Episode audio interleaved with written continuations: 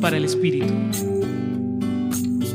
Este relato del Evangelio de Mateo capítulo 23, versículos 23 al 26, hace parte de un gran discurso que inicia en este capítulo.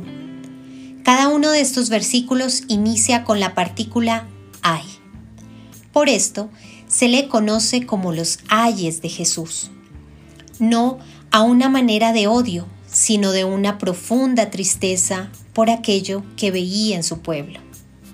Como vemos, Jesús también sentía tristeza como nosotros ante la injusticia, la incoherencia o lo que no estaba de acuerdo con el plan de salvación de Dios.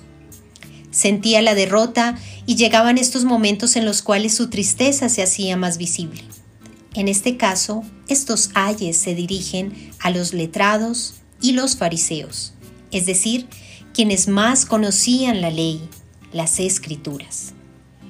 Pero ¿de qué vale conocer las escrituras, conocer la Biblia?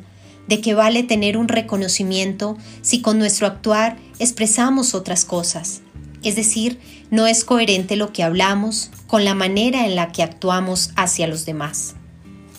Lo importante aquí, según Jesús, es la justicia, la misericordia, la fe, el limpiar nuestro corazón para así predicar y anunciar la palabra de Dios.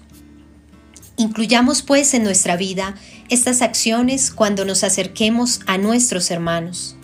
No seamos como estos personajes letrados, aparentando, sin pasar la palabra por el corazón, que es finalmente el lugar donde se alberga todo lo que somos. Nos acompañó en la reflexión de hoy Julián Andrea Martínez Blanco, desde el Centro Pastoral San Francisco Javier de la Pontificia Universidad Javeriana.